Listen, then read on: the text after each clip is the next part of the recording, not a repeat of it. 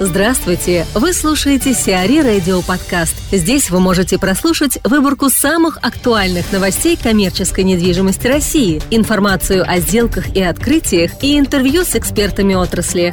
Чтобы прослушать полные выпуски программ, загрузите приложение CRE Radio в Apple Store или на Google Play. ПНК Group открывает новый индустриальный парк. Компания ПНК Групп объявляет об открытии 23-го индустриального парка общей площадью 300 тысяч квадратных метров к западу от Москвы. ПНК «Парк Новая Рига» занимает 85 гектар и находится в 27 километрах от Москвы по Новорижскому шоссе. Согласно генплану, в ПНК «Парк Новая Рига» возможно возведение порядка 300 тысяч квадратных метров индустриальных площадей.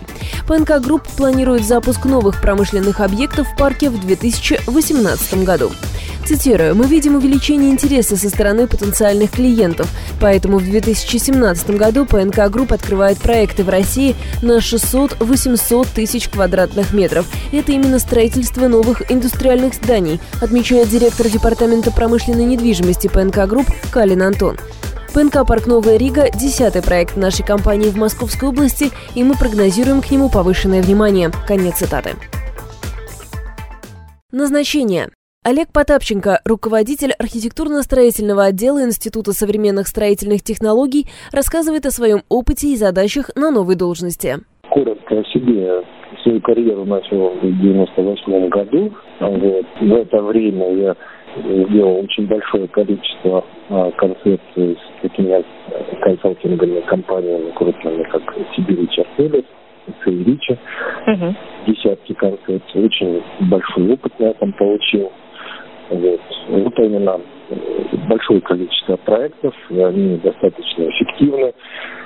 То есть э, реализованные проекты, их э, эффективность подтверждена рынком. Крупные проекты достаточно сделаны. Достаточно большой опыт есть в организации совместного проектирования, использования новых технологий. Есть свои собственные разработки в области конструктивных инженерных систем, крупные проекты практически там почти по всей России, наверное, есть, можно так говорить. В Европе есть некоторые проекты.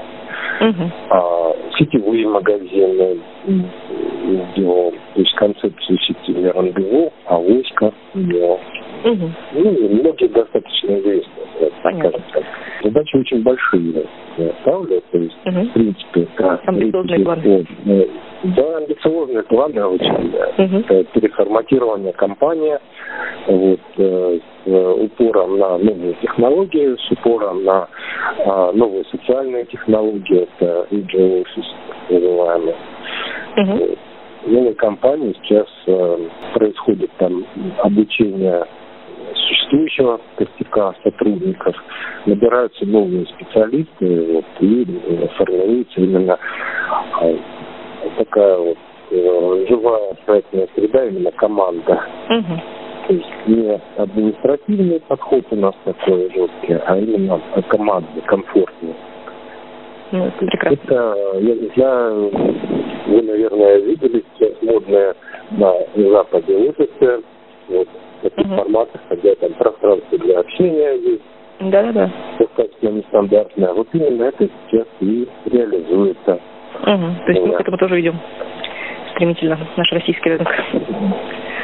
Да, ну, в последних работах уже можно сказать, что отрасль находится, целиком отрасль, она находится в кризисе, потому что э, те проекты, которые э, схемы застроить, вот, э, форматы, которые были, оно не соответствует э, рынку и соответствует текущей жизни.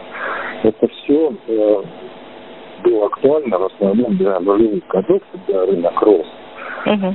А сейчас э, востребованы совершенно другие решения. И э, здесь, здесь поиск очень серьезный э, совершенно новых форматов работающих форматов. И более того, я очень серьезно смотрю на экономику э, в проектах. Э, очень серьезно, потому что ну, экономика, деньги – это жизнь людей практически. Ну да, конечно. Это, это жизнь людей, то есть это то, что люди создают, тратя uh-huh. на это свою жизнь. И как правило, девелоперские проекты – это такой объем средств, что если ты где-то там принял не самое оптимальное решение, может быть, даже, даже никто не заметит и тебе не скажет. В целом экономика хорошая будет. Но вот одним решением ты можешь там полную жизнь э, там, четырех человек или там, пяти, да, э, обнулить, ну, просто закопать в песок. Все, что они сделали за всю свою жизнь, вот, одним рубчиком пера ты можешь обнулить.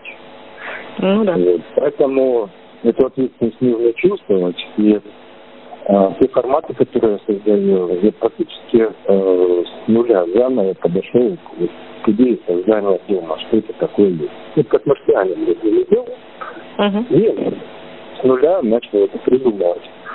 Вот. И получились очень интересные э, схемы застройки, очень интересные проекты, которые комфортны для людей. Это вот, такой европейский, а, европейский город – uh-huh. небольшой этажности, но с э, совершенно небольшой себестоимостью, которая в разы ниже э, того, что строится сейчас. Uh-huh. Потому что то, что мы видели как э, эконом-класс, э, то, что мы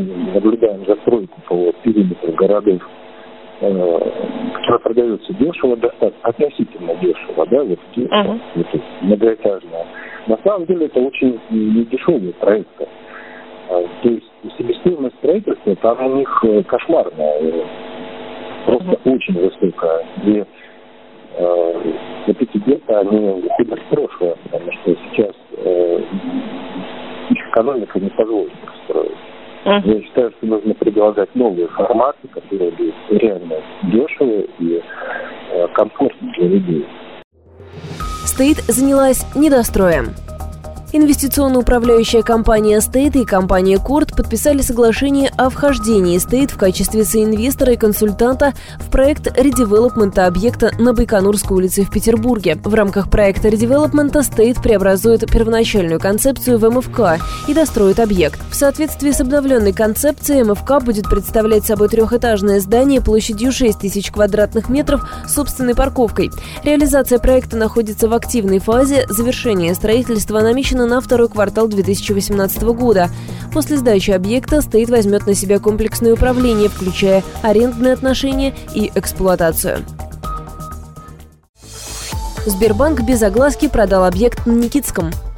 Сбербанк продает свое помещение на Никитском бульваре. Его площадь почти 5000 квадратных метров. Единственная потенциальная покупательница – владелица нескольких московских ресторанов Нурбану Чаудри, которая готова заплатить за проект стартовую цену чуть более 1 миллиарда рублей. По конкурсной документации, хотя аукцион и признан недействительным, поскольку была подана всего одна заявка, Сбербанк вправе заключить договор с единственным участником без повторного проведения торгов.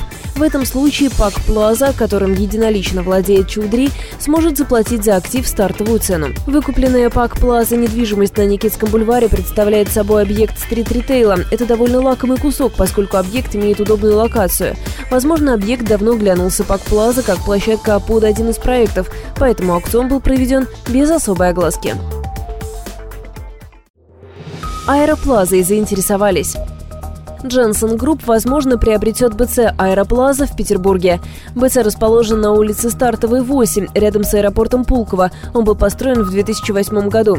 БЦ был заложен по кредиту в 1,2 миллиардов рублей, взятому в Сбербанке.